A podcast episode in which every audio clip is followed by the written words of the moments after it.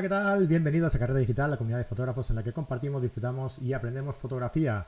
Como mediante nuestras series, vídeos y directos en nuestro canal de YouTube. Suscríbete y dale a la campanilla porque todos los lunes el señor YouTube te dirá que estamos en directo con un fotógrafo diferente, tratando una temática distinta de la fotografía cada semana. Mi nombre es Fran Palmero, director y hombre orquesta de todo este cotarro y recuerda que en Carrera Digital tenemos una plataforma de cursos con más de 50 cursos, un curso nuevo cada mes, soporte de los profes, nuestro eh, grupo privado de Telegram exclusivo para suscriptores y nuestros encuentros carreteros. Una vez al mes nos reunimos todos los suscriptores que queréis y hablamos pues sobre un tema, debatimos o incluso eh, grabamos nuestro, nuestro programa eh, Fotógrafos que Inspiran. Por ejemplo, este mes, el día 28, si no me equivoco, eh, pues todos los que queráis venir, eh, que seáis suscriptores, podéis asistir a la grabación en directo de los tres próximos capítulos de fotógrafos que inspiran. Así que ya sabéis, por 10 euros al mes o 90 euros al año tenéis eh, acceso a todas estas ventajas. ¿Qué tal? ¿Cómo estáis? Bienvenidos un lunes más a un nuevo directo. Ya veo que hay gente por aquí apuntada, ya dejando su opinión por el chat, pero antes que nada, antes de pasar a saludaros, la prioridad es la prioridad. Antonio García, ¿qué pasa? ¿Cómo estás, hombre? ¿Qué tal? ¿Cómo está, Fran? Encantado Muchas gracias de por invitarme. aquí, tío. Sí, Encantadísimo. yo también, yo también. Espero, espero que hoy, a ver, creo que hoy sí, hoy sí, eh, que tú ya sabes que esto de los directos, si no pasa algo, pues no, no, no es un directo, que se, que, eh, que se precie, ¿no? Y normalmente el tema del audio me lleva un poco de cabeza. Yo creo que hoy está bien, todo bien equilibrado, todo bien en su punto. Vamos si a ver. no es así, pues me lo decís, pero vaya, espero que sí, espero que sí. Sí, sí, sí, a ver, a ver, a ver. Yo de todas formas tengo fe. Yo siempre tengo fe, ya Tú lo sabes siempre. tú, que tú siempre tienes fe. Otra cosa luego es que salga o no salga, pero tú... la fe no nos falla. Yo también tengo fe siempre, ¿eh? Luego otra cosa. En fin, es lo que hay. Bueno, pues lo dicho, encantado que estés, que estés por aquí y nada, eh, supongo que un poco ya, eh, no diría cansado, pero sí con ganas de acabar ya con, con- con la promoción, ¿no? Que, que hablaba Bueno. del libro. A ver, a ver, a ver. Está siendo, está siendo una experiencia nueva desde el principio, porque realmente lo que, lo que ocurrió fue que aunque este sea mi aunque este sea el segundo libro que, que publico, eh, la promoción que estamos haciendo es como si fuera la primera vez, porque el primero nos cayó en pandemia y claro, mm, poquitas cosas se pudieron hacer, por no decirte ninguna.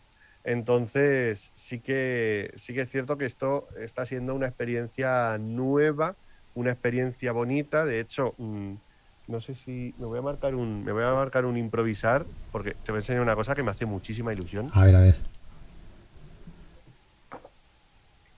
Que es que robé el cartel de la Feria del Libro.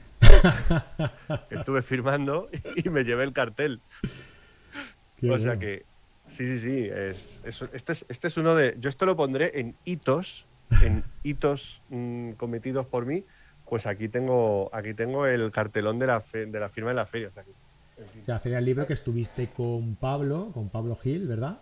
Estuve, sí, estuve con Pablo Gil y con Javier Martínez Morán, Ajá. Que aquí estu- estuvieron también firmando sus libros, que los tengo aquí al lado mío. Y porque, porque mm, está siendo, estas tres semanas está siendo un poco todo monotema de, monotema de libro, pero, Claro. Pero muy bien, jo, lo a ver, lo estoy disfrutando mucho. Sí que es cierto que eh, está como ocupando mucho, mucho del tiempo, de la energía y de, y de todo esto, entonces sí que no es que tenga ganas de acabar, pero sí que hay cosas que, que están esperando su turno para que las preste atención y se está todo revolucionando un poco, pero... Pero bueno, también es, es cierto que al final este, este tipo de cosas pues hay que, hay que disfrutarlas. Está trastocando mucho tu rutina habitual, ¿no? Bueno, pero a mí trastocarme la rutina es que es súper fácil también, o sea, porque, porque entre presentaciones... Básicamente no tienes rutina, ¿no? Claro, claro, es que me pasa, me pasa un poco eso, entonces sí que, sí que estoy empezando a percibir más el caos y, y la rutina tiene que volver a, tiene que volver a, a intentar, a intentar aposentarse. Muy bien. Pero nada, muy bien, todo muy bonito. Pues lo dicho, encantado que, estás por- que estés por aquí. Voy a pasar a saludar un poco aquí a la, a la gente que, tiene, que, está, que está ya por aquí por el chat comentando. Como siempre, la primera aquí, eh, todas las semanas comentando la primera en el chat. Elena Miranda Boto. Hola Elena, ¿qué tal? Desde Asturias. Eh, Ferrais Digital Laboratory, eh, buenas tardes. José Miguel Buena, Julia, eh, Julián Fernando Ramos, hola a todos desde Salamanca. Eh, José Antonio Tinoco, eh, buenas tardes. Salvador Delasco, Manuel Fraga. Manuel, cuando tú nos digas empezamos con el tema audio. Es que Manuel es el encargado siempre de decirnos si, se escucha bien Sí. o no y ahí sí podemos empezar. Entonces, en Genial. cuanto él nos lo diga, nosotros ya empezamos desde aquí. Iñaki Olea, buenas tardes. Antonio Ortega desde Granada, buenas tardes. Alberto Fernández desde Villaviciosa de Odón, Madrid, buenas tardes. Francisco Javier Delgado, buenas tardes. Julia Pérez desde México, desde, a ver, una vez más, desde Tepic, Nayarit, México. Qué bueno. Fíjate, eh, que- qué bueno esto, ¿eh? siempre, siempre que lo, siempre lo comentamos, ¿no? Pero que te escuchen desde la otra punta del, de- del mundo, ¿no? del mundo, del mundo. Sí, Como sí. Carola Mejía, que nos escucha desde Buenos Aires. Qué bonito Buenos Aires. Javier Alonso desde Tarragona, bueno, esto no estaría tan lejos, pero bueno, está bien también. Lejitos, ¿eh? Tú vas en coche y mola, es un rato. ¿eh? mola, también. María Belén Gutiérrez, buenas noches a todos. Raquel Pastor, buenas noches. Guillermo, eh, Movi- Moviendo Web, buenas tardes desde Buenos Aires. José González desde Lisboa. Ah, mira, Manuel Fraga, se os oye bien. Perfecto, pues ya podemos empezar. Entonces ya está. Vale. Todo dicho. Qué arte. Julia de Juan desde León, José Antonio Tinoco, por el momento audio y vídeo bien, bien, bien, me gusta, me gusta. Pablo Sifontes desde Costa Rica, eh, Julia Pérez, falta algo de volumen, vaya hombre. ¿Ves? ¿Ves? Es que no puede ser, no puede ser. esto. Ahí estamos, ahí estamos. Bueno, pues daos todos por saludado y por supuesto, como siempre decimos, ¿eh? Eh, si os gusta el vídeo, si os gusta lo que hacemos, si os está gustando, en cualquier momento no dudéis en dejarnos ahí un buen like en el vídeo, que eso es importante para que el señor YouTube vea que, que- esto mola a la gente, ¿no? Y, y- nos mueva y nos posicione por ahí para que para llegar a más gente, que al final es lo que es lo que interesa un poco, ¿no? Y sobre todo, si no estáis suscritos, suscribíos y darle a la campanilla porque, porque cuando subamos nuevo contenido, eh, pues YouTube os manda una notificación, os dice, oye, que esta gente está ya en directo que esta gente ha subido un vídeo. Y hombre, pues siempre es interesante, ¿no? Que, que vosotros tengáis la información para saber si, si queréis o no queréis mirar el contenido, ¿no? Pero por lo menos que tengáis esa información, ¿no? Es, es la campanita os avisa, ya vosotros pues os, os gestionáis un poco Claro. la información. Claro, claro. Además es que mm, eh, realmente avisa, ¿eh? Aunque sea tarde. Sí, sí, sí, sí, sí, sí. También, hombre, a ver, muchas veces nos quejamos de que, de que YouTube no avisa, etcétera. También es cierto que la campanita hay que saber darla con responsabilidad. No te suscribas con la campanita a 300 canales. Hazlo a 4, 5, 8, 10 y así sí que la campanita ya te aseguro yo que no falla. Lo más importante es el canal de Antonio García y Carrete Digital. Esos dos tienes Y- que tenerlos sí o sí. Y luego ya, pues si quieres algún canal de cocina o alguna cosa de estas, pues oye, cada uno tiene sus cosas. Pero, Se pueden tener más aficiones. Yo, por ejemplo, a mí me gusta el básquet. Pues yo, ah, mira, Sí, sí. Yo sigo un tío que se llama Javi Huertas, que es buenísimo, es buenísimo. Si te gusta el básquet, síguelo, porque la verdad es que es un tío que, que le da al básquet desde un punto de vista como más filosófico, ¿sabes? anda, qué bueno. Es, es muy bueno, qué bueno, qué bueno. A mí me encanta. Yo tengo un amigo que es eh, videógrafo y hace el programa de, de básquet, un programa del ACB que emiten en YouTube. Que no me acuerdo el nombre porque yo Hay soy así, Hay varios, tío. pero este es este yo creo que lo patrocina la ACB o algo así. Mm, Que lo estuvieron que lo estuvieron, de hecho lo estuvieron grabando aquí un par de un par de semanas y tal, Ajá. que lo hacen en la sede de la de la asociación. Ah, muy bien. Oye, pues investigaremos a ver cuál es. A ver cuál es. Sí, a ver, jo, es que ahora es cuando yo no me acuerdo del nombre y quedo mal con mi colega. Es que siempre me pasa esto, siempre me pasa esto. Bueno, si durante la emisión te acuerdas, mm, Sí. tú interrumpes ¿eh? lo que estemos haciendo y lo, Hecho. dices sin problema. He hecho, hecho, hecho, hecho. Bueno, Turio, te tuvimos la semana pasada o hace un par de semanas, creo que fue, no sé, ya se me Hace un par, hace un par. y ya nos comentaste un poquito eh, que, bueno, a qué se debía, ¿no? ¿Por qué, por qué te, te, te enzarzaste en esta, en esta nueva aventura de, de- un nuevo libro? Y nos explicaste un poquito, pero bueno, para quien no estuvo ese día y así de una forma rápida, ¿por qué un libro de desnudo? Pues porque han sido una sucesión de factores. Por un lado, se juntó el hecho de que yo en mi trabajo personal hago mucha fotografía de desnudo. Es un, es un estilo de fotografía que cultivo bastante, por así decirlo.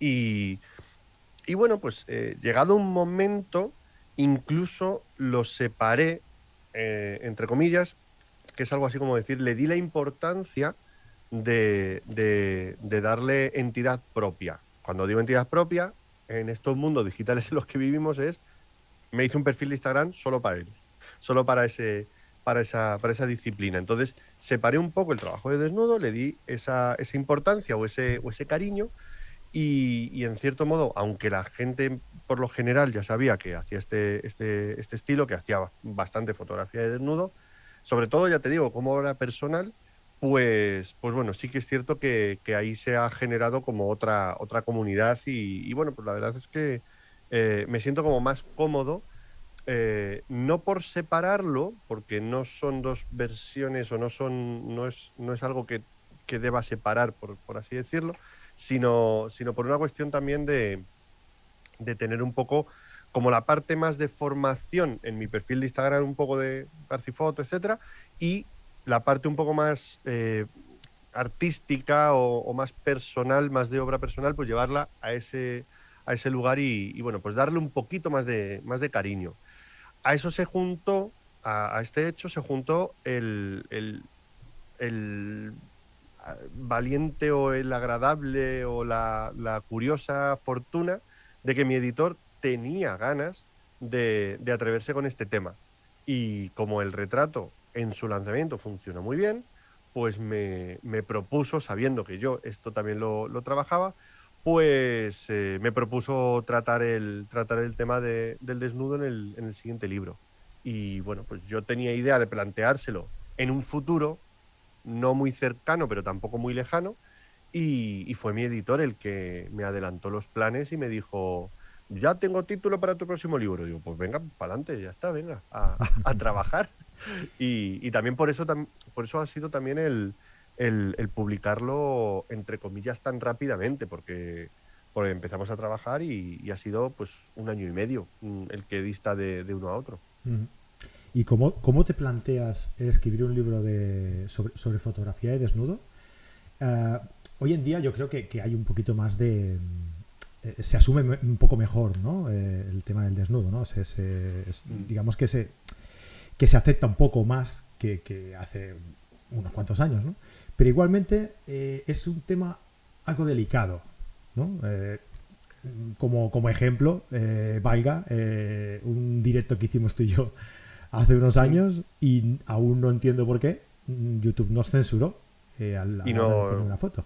Y no estábamos haciendo nada malo, o sea, no, estábamos, no estábamos vendiendo droga ni, ni nada, o sea, estábamos de hecho, no estábamos ni siquiera hablando de fotografía de desnudo, pero salió Helmut Newton, creo que fue.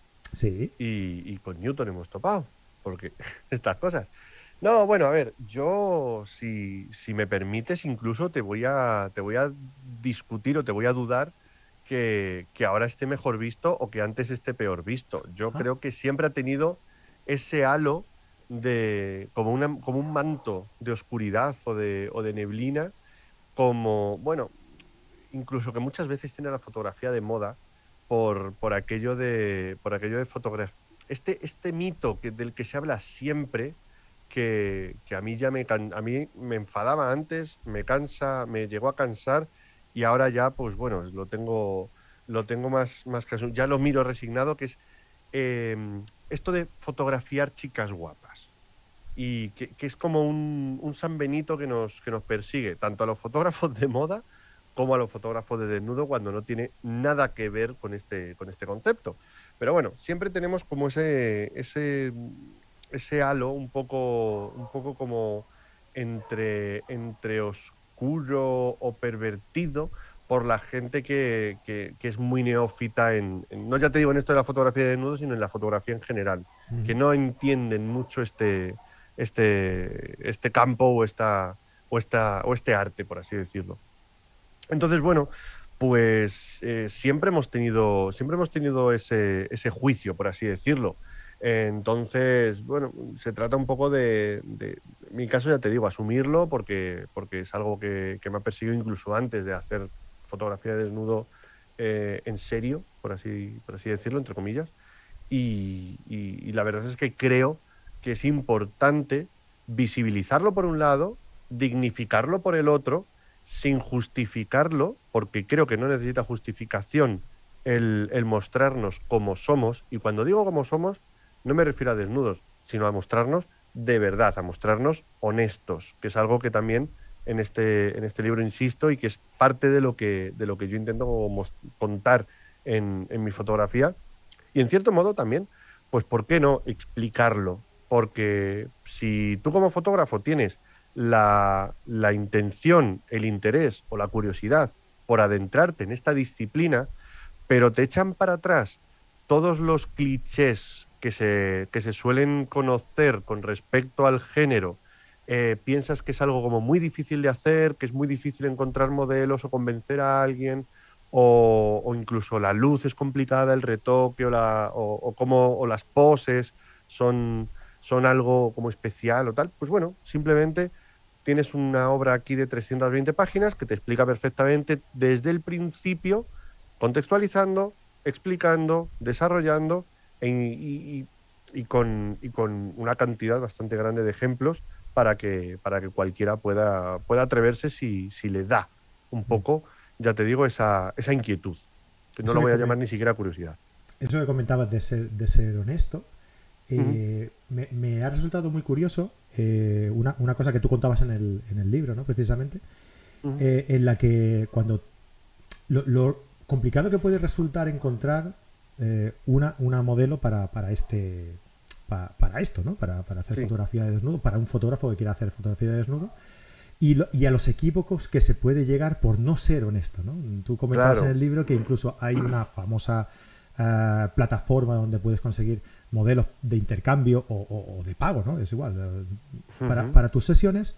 Eh, y que incluso en esa plataforma, bueno, esa es LeadMind, creo que, es la que, la que mencionas, incluso en esa plataforma han tenido que, mm, diferenciar lo que es toda, toda la fotografía, cualquier disciplina fotográfica por la que tú quieras buscar una, una modelo, con la de desnudo, ¿no? Para que no hayan equívocos, para que ya sepa eh, el, tanto el fotógrafo como, como la modelo a, lo que van, digamos, ¿no? En, esa, en esa plataforma diferente. Eh, y todo eso, supongo que por no llevar equívocos, porque eh, o el fotógrafo no se explica bien a la hora de, de crear su proyecto, de buscar su modelo, o porque eh, los modelos a lo mejor no dan a entender bien eh, para qué se ofrecen, ¿no?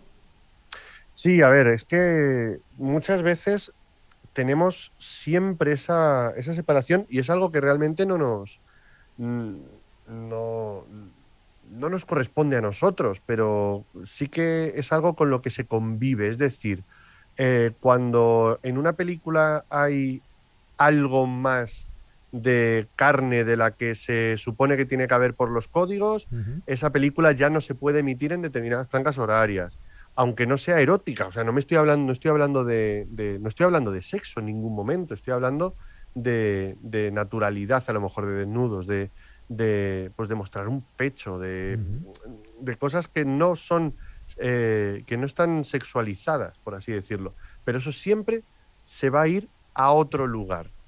Ha habido, ha habido eh, en televisión, siempre tenemos esos códigos. En revistas, siempre ha habido esos códigos. En las revistas de moda, casualmente en España ha pasado mucho y ahora ha dejado de pasar porque en las revistas de moda siempre ha habido, eh, siempre se ha normalizado mucho el desnudo como parte de la propuesta artística de los fotógrafos, pero era como una isla era como una isla alrededor de, todo eso. Entonces, claro, eh, al final formamos parte de la sociedad y, dedicarte o querer eh, explorar tu visión de la fotografía de desnudo puede hacer justamente eso, que te, que te consideren como un outsider, como un, fuera del sistema, como un, un apartado. Y también, en cierto modo, eso provoca Mm, que, muchas veces ahí nos encontremos a gente que sí que está fuera de, eh, que sí que es outsider o que sí que está fuera del sistema o gente rara. Pero yo no creo que sea un sitio donde prolifera gente rara, sino que como está considerado como algo de gente rara, por error, por una, por una concepción errónea que tiene la sociedad, pues es como hacia donde se ve atraída muchas veces eh, gente que tiene intenciones, vamos a decir, poco claras. Pero realmente si esto lo naturalizamos, eh, yo estoy leyendo ahora mismo un comentario en el chat que dice, lamentablemente, de José Miguel, que dice, lamentablemente, si eres fotógrafo de desnudos, eres culpable hasta que demuestres lo contrario. mi objetivo con este libro es justamente eliminar esa presunción de culpabilidad. Es que yo no tengo que justificarme, yo no tengo que explicarme que yo hago fotografía de desnudo sin ninguna intención rara. Yo hago fotografía de desnudo, punto. Sí. Quiero decir, es un poco eso. Eh, en muchas ocasiones también está estigmatizado por los propios fotógrafos. Porque, eh, bueno, yo, sé que hay un sector de fotógrafos que, conocen a otros como, mira, este es el que le hace las fotos a las tías desnudas, ¿no? Y como pensando que, lo hace por un simple, con una simple intención de, de, aprovecharse, de ver carne, de algo así, ¿no? Y es, muy triste, es muy triste que haya gente que lo diga pensando incluso eso, ¿eh? A ver, yo siempre, yo siempre digo que piensa el ladrón, pero ahí es donde... es lo que haría, ¿no? Si él pudiera hacerlo. claro, claro, claro. Entonces, eh, por eso tú no puedes. Pero, pero bueno, pienso un poco siempre en esa, en esa, en esa concepción y un poco pues en el cliché, en, el, mm. en, ese, en ese concepto de, mira, si no lo entiendes, no lo hagas. Y ya está, y yo no, yo no te juzgo, que esto es, este, este parece un chiste, pero esta conversación una vez salió y yo la, la dije medio en broma, medio en serio. Digo, yo no te juzgo, si tú te quieres levantar a las 4 de la mañana, echarte 15 kilos de equipo a la espalda e irte a lo alto de un monte a hacer una fotografía del amanecer que no le importa a nadie. Sea, si yo no te juzgo por eso, que me parece absolutamente. Mm, me, van a, me, van a, crucificar por decir sí, yo creo que unos cuantos sí, ¿eh? Me vais a crucificar, perdonadme, pero que realmente es un poco eso. Pues, oye, pues al final también yo en, en mi fotografía, y no solo en la de desnudo, sino también en la de retrato, hablo de la verdad de cada persona, de la libertad de cada persona y de la honestidad o de la verdad que nosotros encontramos en, la gente. Yo soy fotógrafo de retrato, yo hablo de la gente y hablo de la gente desde mi punto de vista. A partir de ahí, pues cada uno al final ve lo que quiere. Pues tú quieres contar una cosa, lo que cuentas es otra y la gente entiende lo que, lo que, lo que quiere. Yo intento que las tres cosas siempre pues, se aproximen cada vez más. Pero bueno, ahí estamos, ahí estamos. ¿Qué crees, qué aspecto crees de, la preparación de, una sesión? ¿Qué aspecto crees que es el más importante a la hora de transmitir el mensaje que quieres, que quieres hacer llegar en una fotografía o en una sesión de desnudo? Pues yo creo que lo más importante al final es la comunicación. Es el. porque la fotografía de retrato siempre es un trabajo de equipo. Eh, cuando hablo de, equipo mm, parece que, pero siempre estoy hablando de el fotógrafo, la persona que está delante, el modelo, la modelo, porque al final es el modelo, la modelo, sea una persona, sea una celebrity, sea un político, sea alguien de la calle, si es un robado no, pero si es un posado, si es un retrato, lo que, lo que yo entiendo como, como retrato más, más común, siempre es un trabajo conjunto. Yo creo con la persona que tengo delante para crear o transmitir una emoción o, crear una sensación o, crear un ambiente, una idea, trabajar, una, trabajar un concepto, una idea o simplemente mostrar la verdad de la persona. Así veo yo a esta persona de aquí. Y, y al final en desnudo la cosa no cambia, por lo menos para mí.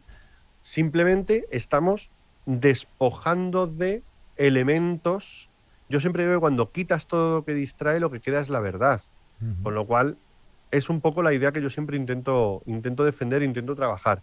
Con lo cual, para mí es importante que el modelo que tengo delante de mi cámara, que voy a tener, la persona que voy a tener delante, sepa perfectamente o tenga la mayor información posible de qué es lo que quiero transmitir, qué es lo que quiero que contemos juntos. Esa es un poco la, idea. Entonces, para eso la comunicación es fundamental. Yo soy muy de hacer mood boards, de hacer eh, collages de fotos con ideas eh, no sé, tengo por aquí. Tengo que tener algunos por aquí. Eh, a ver, déjame, ver si. No nos déjame ver si, puedo... ¿no? si enseñas un dibujo de esos. No, no, no, no, no te lo voy a enseñar en pequeñito. No porque se vea nada, sino por, por cómo sea el dibujo. Eh, bueno, oye, ni que decir tiene, mientras Antonio va buscando aquí sus, sus bocetos, que si tenéis alguna pregunta que ya he visto por aquí, no, no os preocupéis, que he visto que estáis preguntando, se lo diremos a, se la trasladaré a Antonio ahora la pregunta. Eh, id dejando por aquí vuestro comentario y, se, lo, y se lo hago llegar a, Antonio, ¿vale? Eh, antes decía Antonio también que, eh, que había eh, gente que se levantaba a las 4 de la mañana y, hacer fotos de paisaje y a eso no le juzgaba. También hay gente, Antonio, que le hace fotografías a, a, comidas. A comida. Fíjate tú que, que, hay gente para todo, ¿eh? Hay gente para todo. Rubén Gabelli, youtuber, ¿lo conoces? Sí, sí, sí, sí, Bueno, algo, algo, algo me han contado. Sí, pues ese hombre hace fotografías a, comida, tío. Es que de verdad, cómetela, si la tienes delante, cómetela, no le hagas Qué guay tenerla aquí. Mira, este por ejemplo. Este, por ejemplo, es de desnudo, pero no. Mira. O sea, si yo quiero hacer una movida creativa con luces de colores, con formas, con tal, pues yo con, creo este moodboard de fotografías, este colas de fotografía, y yo se lo mando al, al, modelo, a la modelo, se lo mando a la persona y digo, mira, ¿ves este rollo? Pues algo así. Y ya tiene, oye, pues qué guay, pues ese es el, ah, vale, vale, perfecto, perfecto, ya lo he entendido. Ah, pues, o sea, en esta historia de hacer algo así, ah, pues se me acaba de ocurrir una idea que creo que puede molar, que creo que puede tal. Perfecto, perfecto, pues vamos allá, vamos a hacerlo juntos. O algo o algo, mira, aquí tampoco hay nada, o algo así, venga, pues así, con una camisa tal, que te tapes, o que sea algo así como veas en blanco y negro. Aquí además se ven un poco inspiraciones, porque aquí salen fotografías de Peter Coulson, por aquí sale una fotografía mía, esta de no sé de quién es, eh, cosas que pillo por ahí y cositas de estas. Oye, que me quiero, que quiero hacer una cosa eh, ah, mira, por referencias de poses. Pues mira, pues tengo aquí algunas referencias de poses. Pues mira, estas referencias así de poses, ¿qué te parece? Y luego te hecho las que voy haciendo. Pues yo soy así si no me pierdo. Eh, cosas de estas. O, por ejemplo, con un chico, oye, pues quiero hacer fotos de este rollo. Aquí tampoco hay nada. Así, trabajando la musculatura, creando muchas sombras, no sé qué. Esto es además, casi todas las fotos son de un compañero que se llama Alberto, Alberto Asensio, que es un fenómeno. y, y, le he robado un mogollón de ideas.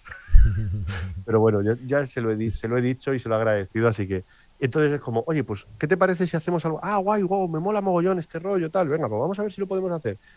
Y eso para mí es comunicar, eso para mí es darle, darle información al modelo de qué quiero contar con él.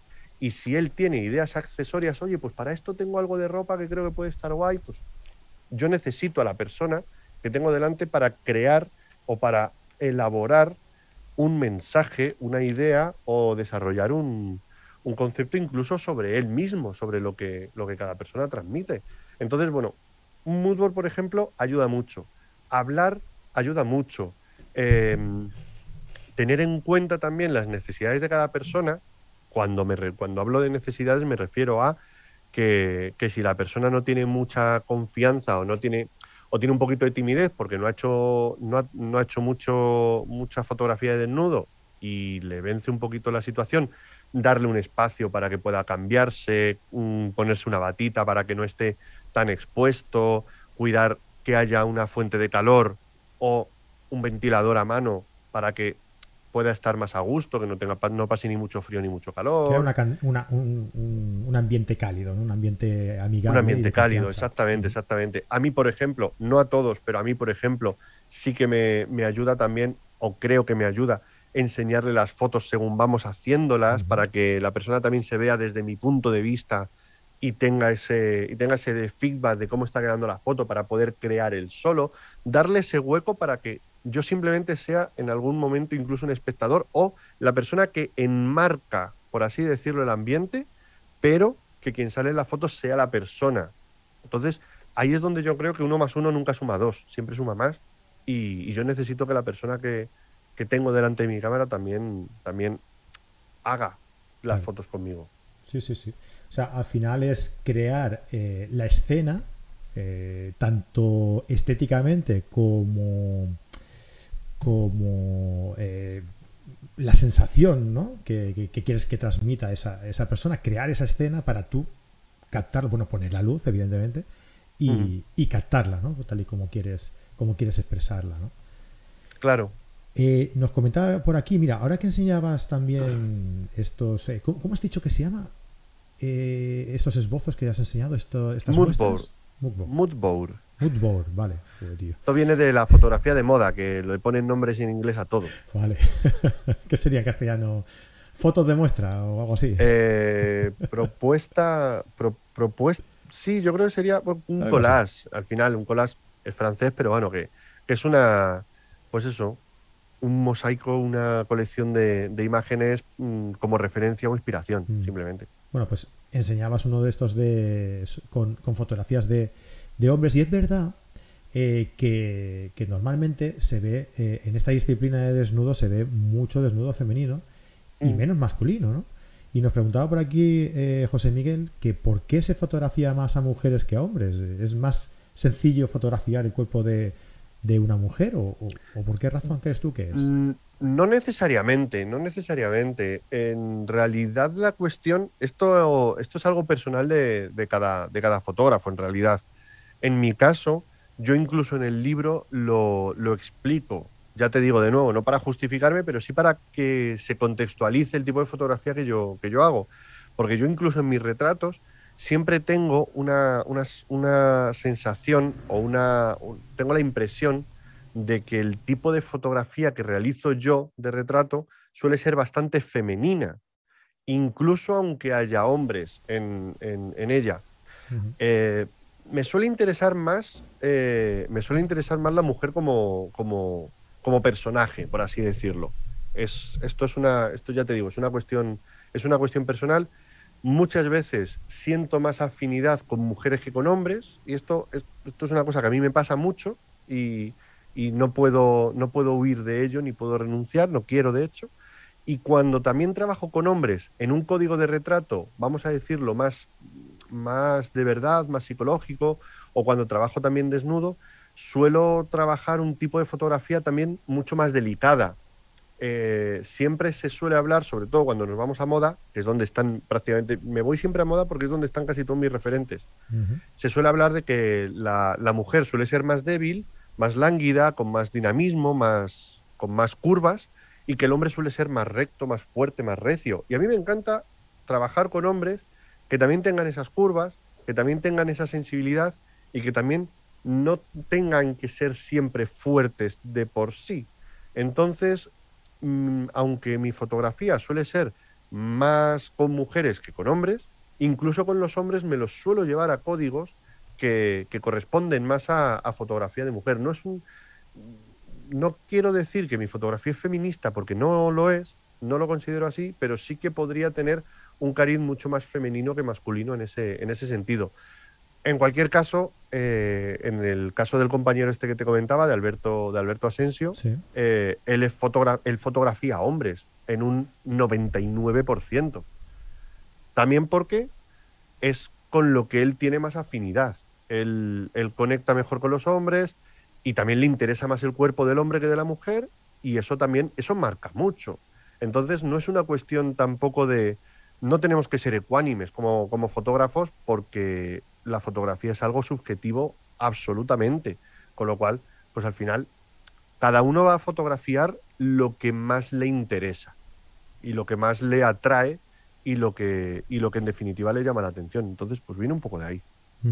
Yo creo que socialmente también está como, como más natural visto eh, que se fotografíe a una mujer desnuda más que a un hombre. Quizá eh, sea como algo más reciente, ¿no? Fotografía. Esto es una. Sí, en realidad esto es una conciencia que nos viene también como modelos. A mí me ha costado muchísimo más encontrar a los cuatro modelos masculinos que hay en el libro que a los 46, a las 46 modelos femeninas que hay. O sea, para que te hagas una idea, me ha costado, me ha costado.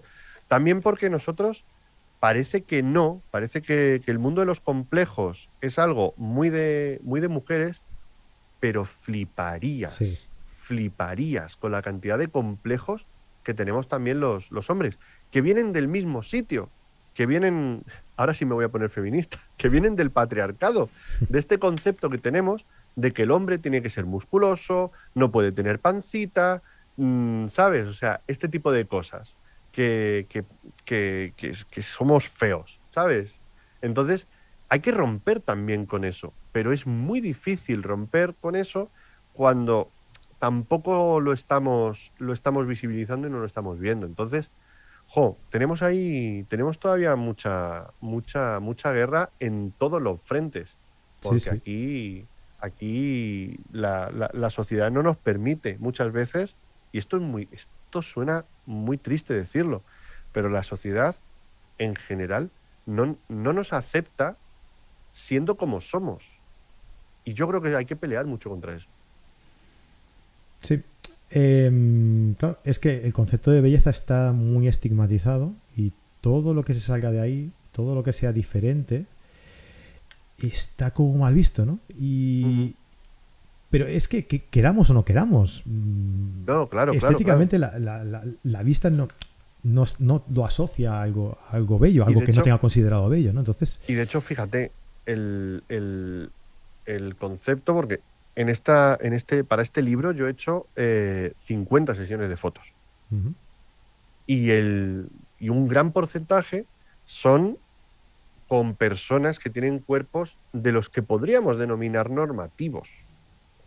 O que incluso, bueno, se mueven en unos, en unos, en unas horquillas, pero me ha costado bastante encontrar perfiles que no fueran tan, tan comunes o tan, o tan estéticos, por así decirlo. He trabajado con modelos, obviamente, he trabajado con modelos que se dedican a hacer desnudo, porque al final también muchas veces el factor didáctico influye. He trabajado con bailarinas, los bailarines al final tienen un cuerpo muy concreto y muy específico, que, que sí que entra más dentro del canon de belleza, pero que igualmente no es por belleza, es por oficio muchas veces. Y, y la verdad es que me ha, me ha costado y me he quedado con la... Si me pudo haber quedado con alguna espinita, es porque el libro no haya quedado más diverso. Que ha quedado lo suficientemente diverso como a mí me, como a mí me, me, agrada un poco, porque al final también esto es una labor didáctica, no era un proyecto creativo, no era una obra personal, no era un, un proyecto artístico, pero incluso dentro de la portada, y voy a hacer así un poquito de zoom, porque yo creo que sí que se va a ver, no sé si se distingue que incluso la modelo de la portada le hemos respetado, y esto es una cosa que es del retoque, le hemos respetado las estrías. Por acá.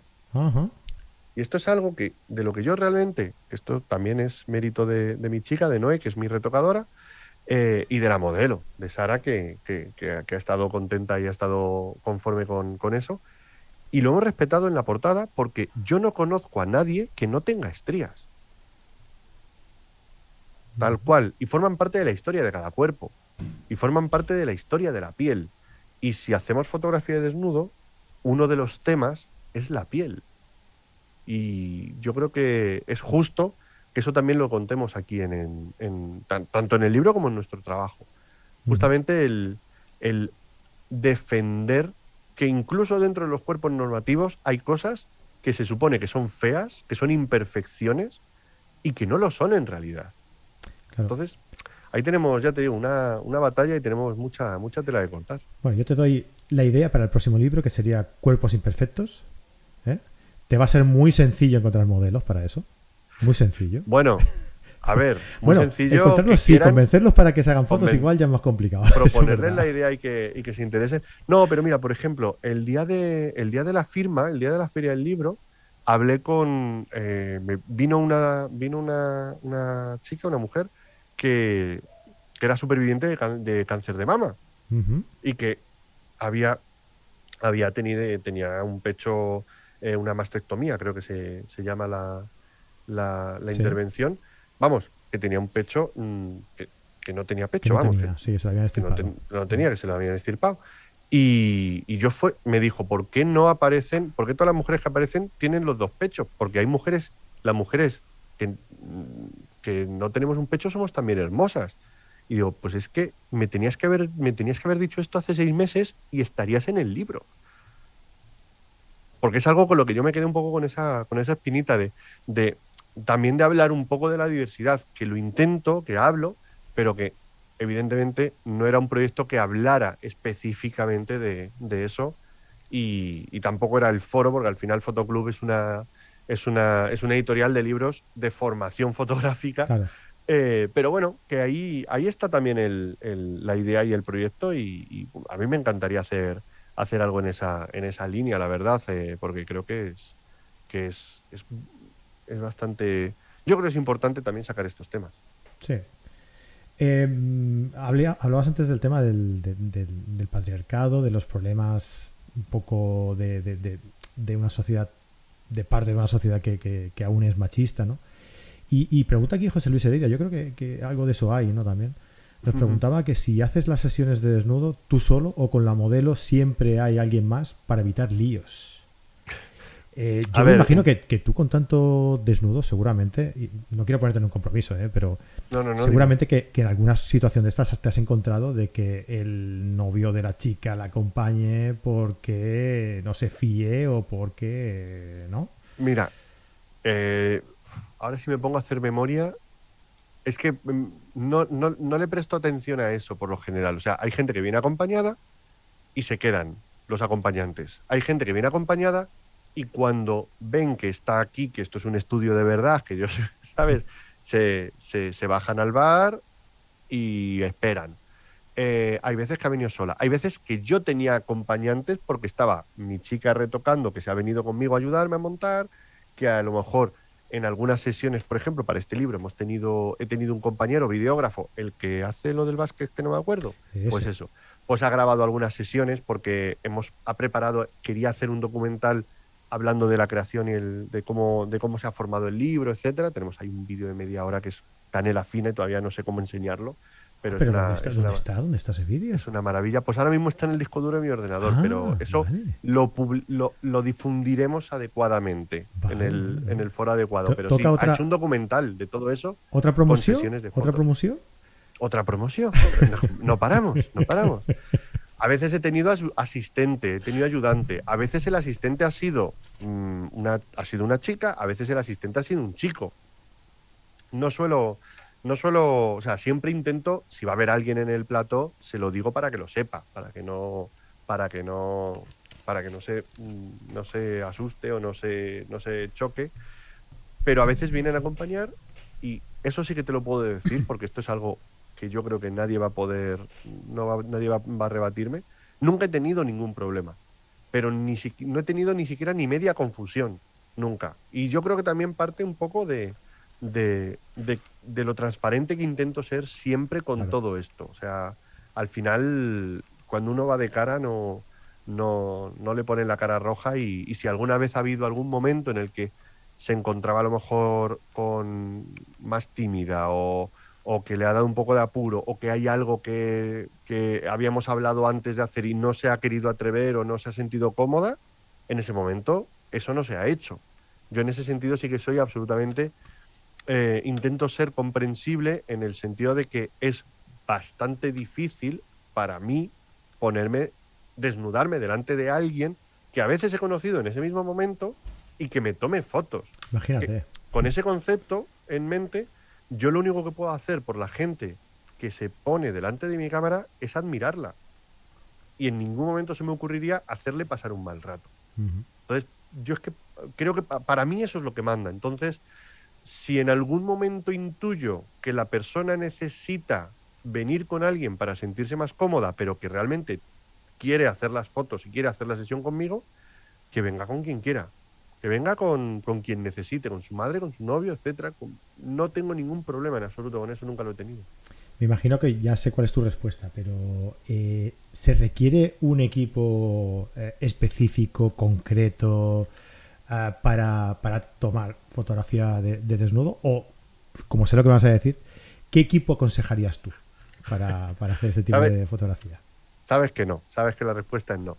Em, como, como yo lo que trabajo te lo voy a decir así un poco de nuevo, es fotografía, es retrato de fotografía de retrato desnudo, se podría decir, pues más o menos los mismos, los mismos parámetros. Quizás sí que es cierto que yo, por el estudio que tengo, que siempre intento tener un poquito de, de espacio y de amplitud, trabajo mucho con el 85 milímetros, entonces un objetivo, un telecorto, siempre te va a ayudar porque me va a permitir tomar distancia para no invadir espacio, y para mí eso es importante. Entonces, casi todas las fotos las he hecho con un 85, con un 70-200, este tipo de cosas, aunque en alguna, en alguna parte del libro te vas a encontrar que me pongo creativo y me planto un 18 y me planto con un iPhone y me planto con cosas raras. Eso ya cuando tienes confianza y te puedes acercar, ¿no? Ahí ya es cuando la sesión sí que sí que va a tirar por, por ahí y los dos sabemos por dónde, por dónde nos estamos moviendo. Pero por lo general yo siempre voy a tirar de un telecorto. Es mi, es mi objetivo preferido para retrato y por tanto también es mi objetivo favorito para, para desnudo. Un telecorto, un 85 para mí es, para mí es ideal. Luego sí que es cierto que hay, hay cosas concretas en cuanto a la iluminación. En cuanto a la iluminación, para mí sí que hay algunas cosas que son bastante útiles y bastante necesarias. Era mi próxima pregunta sobre la iluminación. ¿Qué, necesitamos para la iluminación? Exacto, exacto. Yo como trabajo siempre con luz artificial, también en retrato, es que yo la fotografía de desnudo que hago no se diferencia, se diferencia muy poco de la fotografía que hago convencional o de retrato o de, o de moda. Así que es un poco lo mismo. Sí que es cierto que en mi caso, como muchas veces el desnudo habla de el volumen, el cuerpo, la piel, etcétera, busco modificadores que me acentúen los detalles sobre el cuerpo, sobre la piel. Entonces, para mí es importante luces, por lo general suaves, pero sobre todo controladas.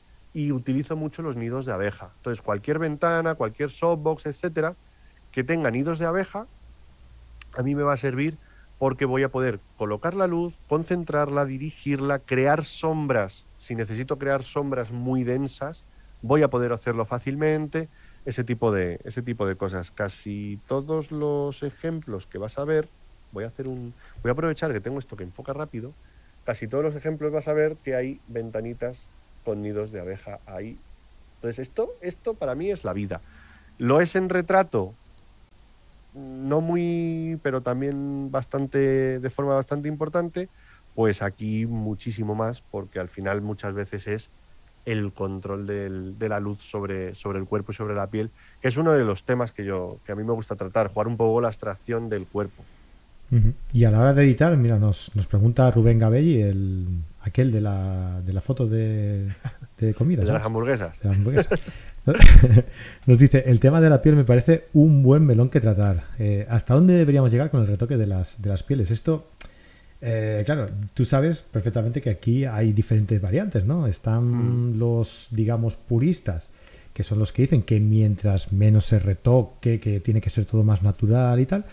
Y están los más creativos, podemos decir, que son los de la piel de porcelana. Los, los... los Entonces, Em, yo, yo, escuché, mira, hablando, hablando de este tema, eh, una vez eh, Pere La Regula, excelente fotógrafo de aquí de, Barcelona, ah, tuve la suerte de, asistir a un, taller de, él, de fotografía de, desnudo, y nos dijo que él edita muy poquito y que, y que intenta conseguir esa suavidad que él quiere eh, en la piel, pues como tú decías un poco, ¿no? Tratando tratando en la sesión con la, con la misma luz, ¿no? Eh, Tal cual. Intentando moldear la piel con los modificadores que, sean más, eh, más aconsejables en ese momento, pues para suavizar, para darle más contraste, para, para lo que sea, ¿no? Pero trabajar siempre con la luz, ¿no? Para luego evitar el, el, editar demasiado y, y, tratar la piel como él quiere, ¿no? Eso yo creo que es, es un punto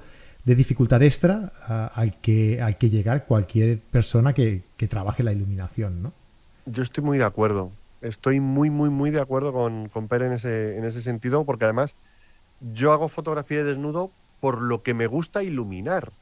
Y como a mí me gusta tanto iluminar, el cuerpo para mí es un, es un sujeto a iluminar fascinante, porque cada cuerpo es diferente, cada persona tiene un cuerpo también diferente con el que, con el que expresar e iluminar eso es un reto que, nunca cesa.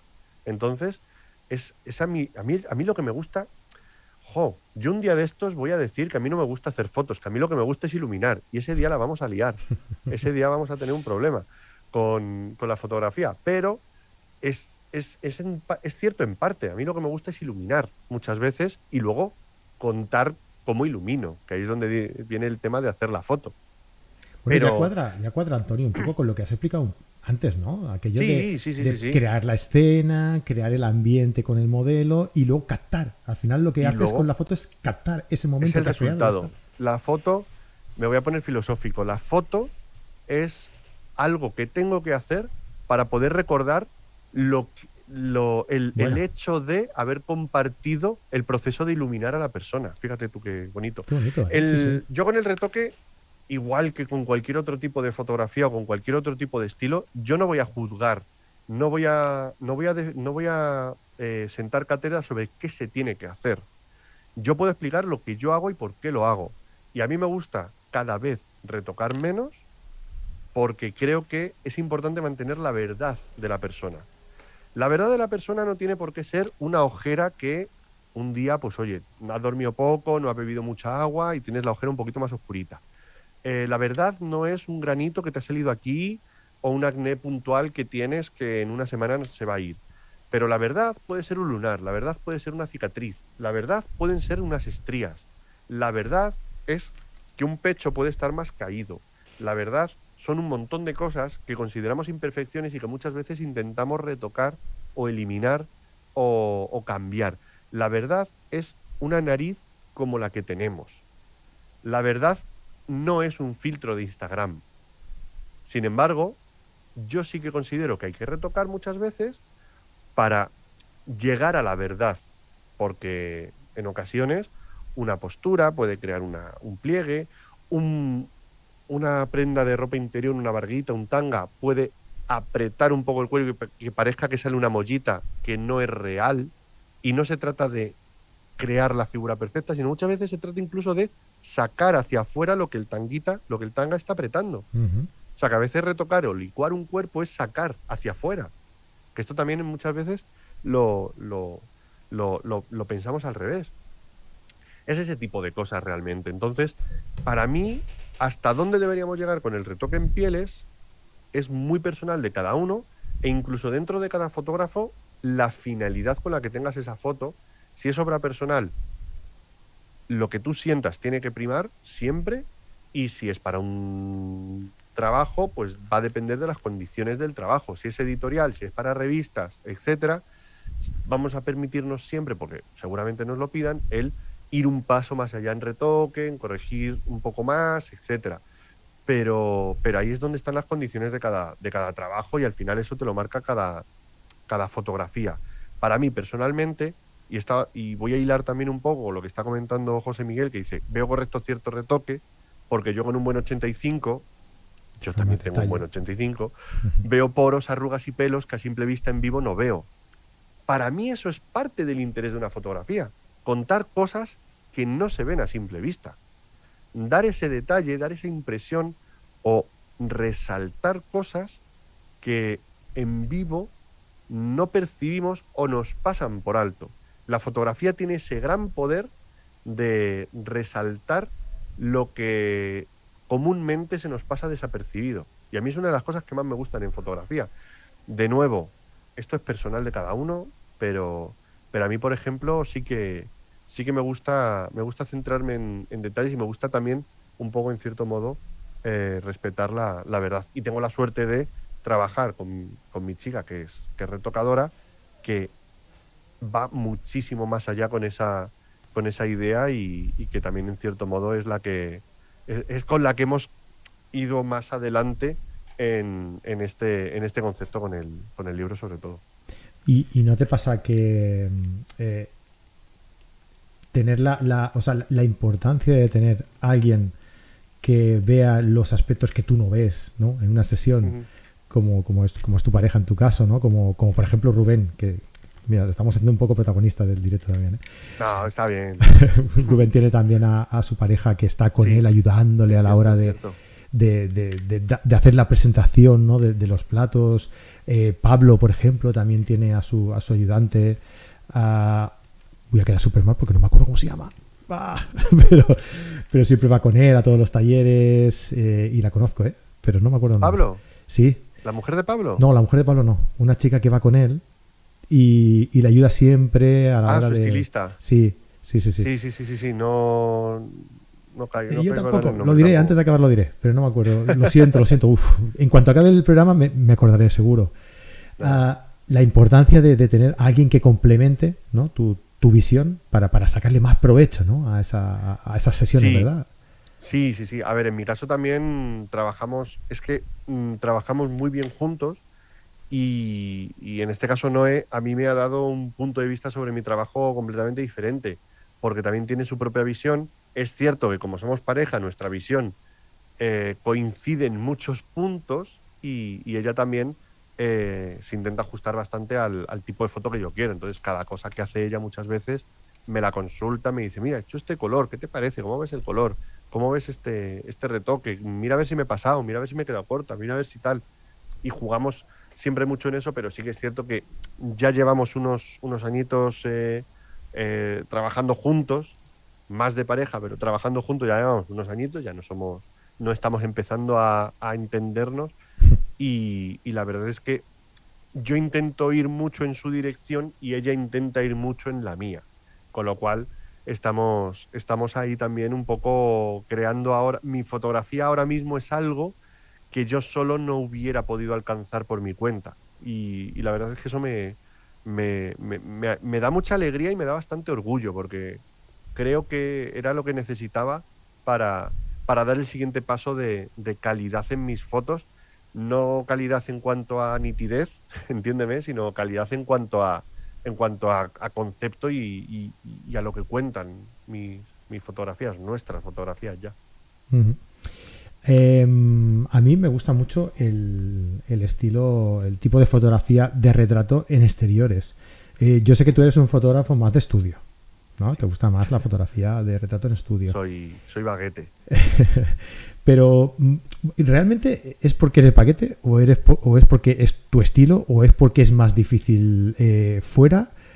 Uh, ¿Por qué crees? Porque a mí, sinceramente, me resulta más fácil eh, hacerlo en exteriores porque a la hora de, uh, de, de, buscar una composición que sea atractiva, ¿no? a la hora de buscar una combinación de, de colores, un fondo que, que, yo pueda insertar en la, en la historia, ¿no? de, de, la fotografía. Me resulta más fácil de jugar, ¿no? Que en un estudio que lo veo como más, como más vacío, ¿no? ¿Por, más vacío, ¿por más qué te gusta más? Sí, sí, sí, sí. ¿por qué te gusta más a pues, ti el... pues a ver, yo siempre lo de que soy baguete lo suelo decir como chiste, pero, pero hay, gran, hay gran parte de verdad en esto. Hay gran parte de verdad en esto. No, en realidad, viene un poco también a colación de lo que ya te he contado respecto a cuánto me gusta iluminar. Yo cuando estoy fuera, hasta hace muy poco, eh, que ahora ya he trabajado bastante más, desde la pandemia he trabajado bastante más este, este, este concepto y he trabajado más el, la idea de, de, la luz en exteriores. Yo no había trabajado tanto la luz en exteriores, salvo solucionar para lo que me pidieran, pero yo no tenía un concepto de, de, de luz propia en exteriores. Yo cuando hacía fotos en exteriores tenía la sensación de que esas fotos las había hecho otra persona, porque no las reconocía como mías. Y esto a mí es lo que me ha marcado. A mí me gusta iluminar, a mí me gusta trabajar la luz y en exteriores no encontraba una luz que yo identificara como propia. Esto, evidentemente, me limitaba y lo he trabajado y lo estoy trabajando para conseguir encontrar pues un poco esa luz que, que sí puede identificar como mía y poco a poco ya sí que la estoy encontrando y ya sí que sigo, sigo explorando, y, pero ya me siento más, más capaz y más feliz uh -huh. haciendo, haciendo fotografía en exteriores. Pero básicamente es, es eso. Yo también creo que, depende de lo que te acostumbres, te va a ser más fácil un tipo de fotografía u otro. Para mí es más fácil trabajar en estudio porque lo tengo muy trabajado, lo tengo muy trillado. Sé encontrar las fotografías que a mí me funcionan en estudio mucho antes que en exteriores y encuentro más satisfactorio mi, mi, mi, trabajo hacia el cliente incluso, aunque esto sea, aunque esto de desnudo sea obra personal, encuentro más satisfactorio el trabajo que realizo para, para clientes en, en estudio que en exteriores. Entonces al final es una sucesión de lugares seguros o de zonas de confort donde yo sé que estoy rindiendo al nivel que puedo rendir. Y en exteriores, pues siempre me encuentro más a merced de los elementos. Y eso, pues no es que no es que me ponga más, más nervioso o me, me, sienta más incapaz, pero sí que es cierto que percibo el resultado como menos propio. Esto es algo que, que hay que trabajar porque también del mismo modo que no trabajar con flashes a un fotógrafo le puede limitar, mm, trabajar siempre con flashes a un fotógrafo le puede limitar. Con lo cual hay que, ya aunque sea simplemente por, por, por deferencia o por dignidad profesional, yo creo que es bueno eh, ponerse retos y, experimentar eh, un poco esas situaciones que no te son tan, tan comunes para seguir encontrando también tu forma de, hacer, un, de hacer un trabajo bueno, propio, personal, en, cualquier situación. Fíjate tú que yo lo asociaba más a un tema de como más de intimidad, ¿no? Concretando un poco en, el tema de fotografía de desnudo. Eh, en, en, un entorno pues más íntimo, ¿no? Como puede ser un estudio en el que no haya tanta gente, en el que estés entre cuatro paredes, ¿no? Que en exteriores. Ahí sí que, ahí sí que vamos, ahí sí que damos de, frente con el tema de la de, lo, de lo vacío que se pueda sentir. Si algo está vacío, no se percibe como íntimo tanto, ¿eh?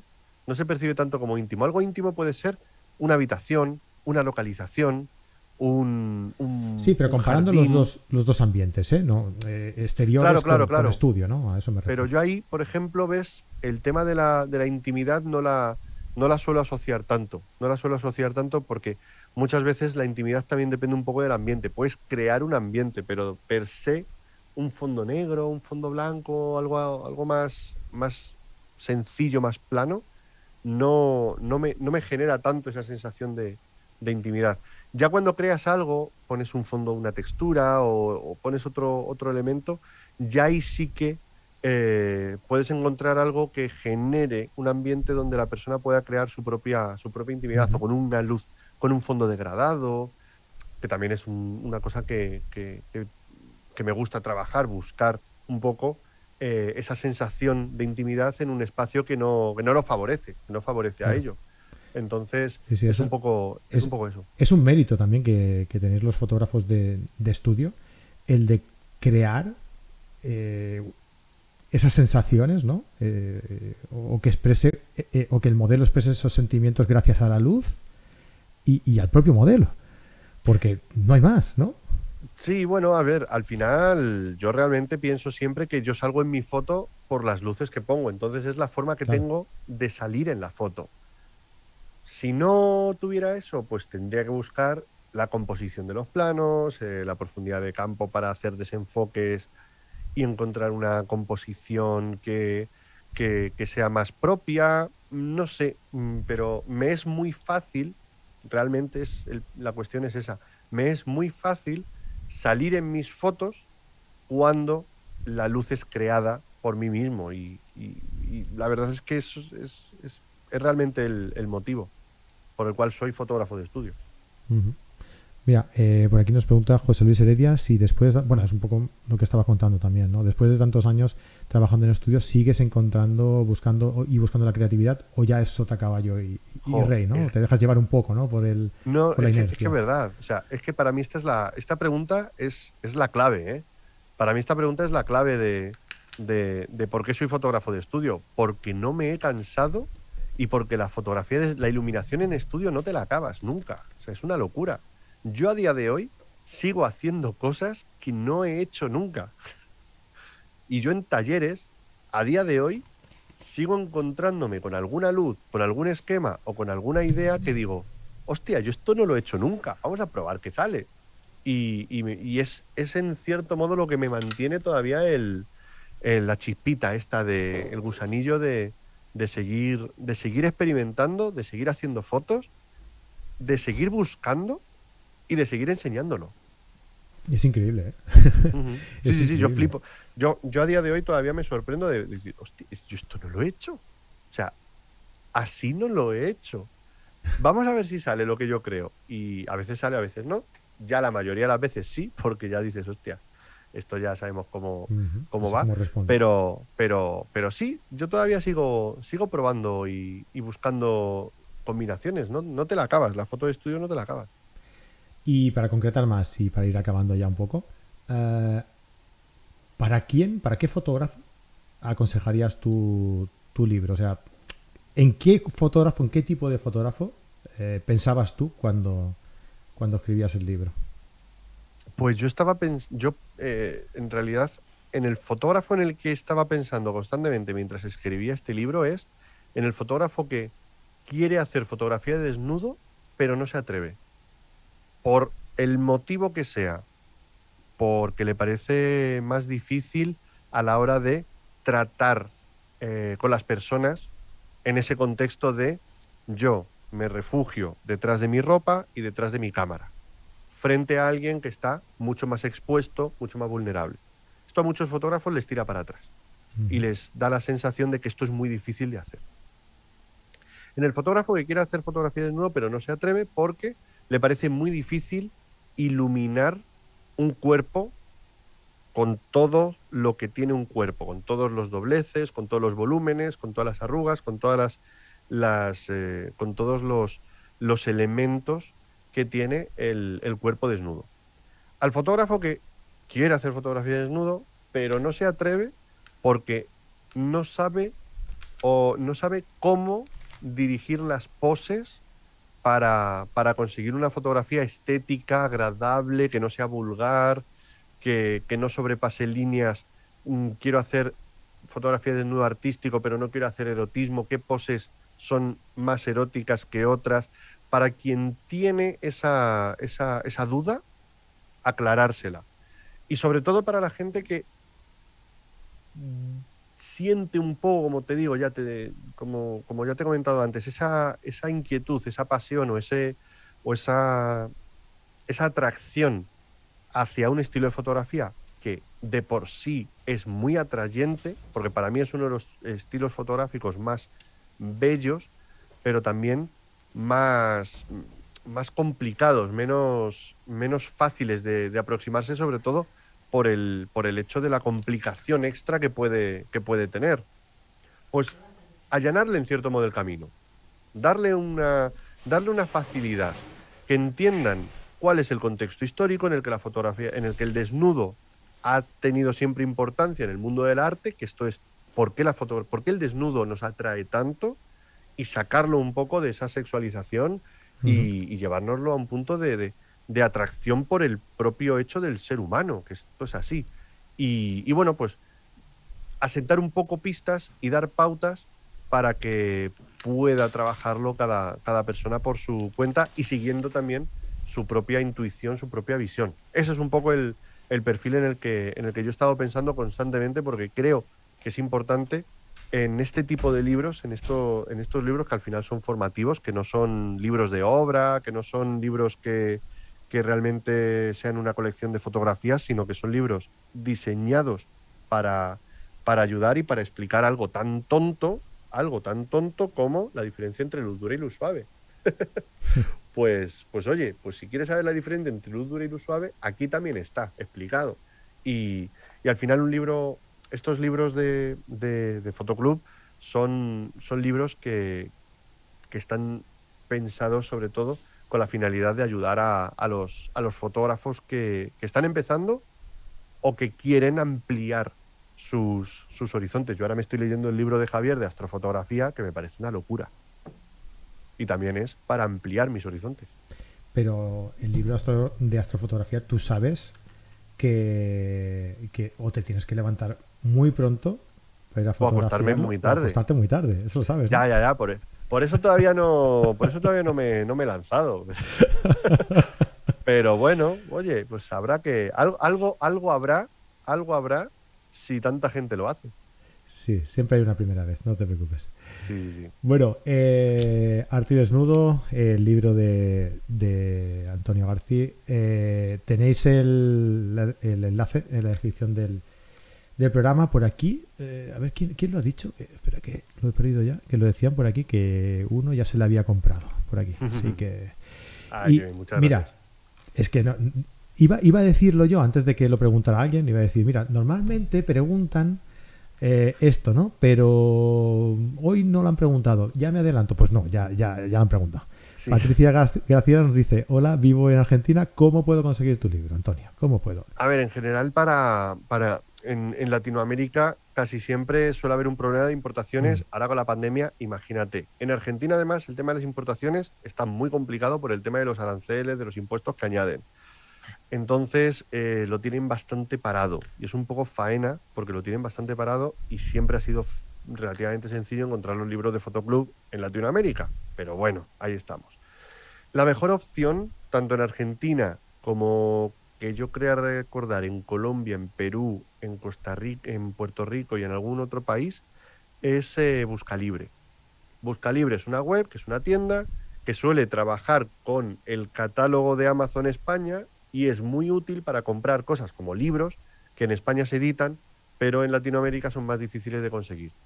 Tarda un poquito, te sube un poco de precio, pero, pero no sube tanto como, por ejemplo, si lo compras en mi web y te lo tengo que enviar yo por correos, que entonces ya sí que el precio es que se duplica.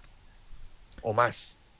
Así que. Fotolibre.com. Busca libre, busca Ah, libre. busca libre, perdón. busca libre.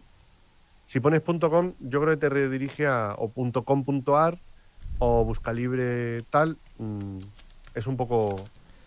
Vale. Yo lo, lo apunto por aquí, que la gente busque si bu- pone busca libre, te saldrá Sí, yo, seguro. yo a casi todo, a casi toda la gente que me pregunta de Latinoamérica le digo busca libre y lo Sí. conocen. Te sale. Además, te- tú entras en la página principal. Es que me lo, me lo estuvo explicando Pablo, porque Ah, mira, siempre me claro, lo pregunta perfecto. alguien. Y me dijo Pablo, Antonio me ha dicho esta página Sí. que tiene que ser buenísima. Y dije, ah, Y a mí me lo dijo, y a mí me lo dijo Desiree Delgado, que se lo Ah. había dicho Rodrigo Rivas, y Fíjate. que al final lo sabemos todos porque es que eh, es complicado por el tema de, por el tema de importaciones. Es una faena, a mí me da muchísima rabia, pero bueno, eh, al final tenemos que buscarnos un poco las, las aventuras. Y en Buscalibre sí que conozco mucha gente que lo ha comprado y, y que lo tiene gracias a, a comprarlo en Buscalibre. Mira, y Rubén se me ha adelantado, porque quería Ay, mira, que ya me acordaba yo ahora eh, que es Mónica Sant, la estilista de, Vale. de- de Pablo, que no se quede ahí en el aire, eh, que es Mónica Sant. Ah, lo dicho. Y el programa, y el programa de básquet se llama Time Out. Me Ah, acabo de acordar. Out. Mira, pues ahora no lo mismo. conocía yo. Me acabo de acordar, creo que es Time Out. Ese no lo conocía yo. Mira, ya tengo, ya tengo otro que mirar. Me, me parece súper bien. Sí, Lo miraré. es Time Out, exactamente. Pues ese programa lo, lo graba, lo graba mi amigo Miguel Álvarez, que es un fenómeno, que es el mejor videógrafo de España. Genial. ¿Por qué? Porque lo digo yo, porque es mi colega. Ya está. ¿Para qué más? Yo es que soy muy fan de mis amigos, ¿qué te voy a decir? Pues sí, sí. Pues Antonio, lo dicho, eh, muchísimas gracias por pasarte por aquí. Como siempre, estás invitado a venir cuando quieras. Cuando saques el vídeo este, que dices que Gracias a ti. Sí, vuelves a pasar por aquí otra vez. bueno, cuando tú me invites yo, yo estoy, porque sabes que siempre es un placer eh, acompañarte y, y, eh, yo- es que a todo el mundo le estoy diciendo lo mismo. A mí me pones un micrófono, me dices que hable de mis cosas, es que me vas a tener siempre en tu equipo.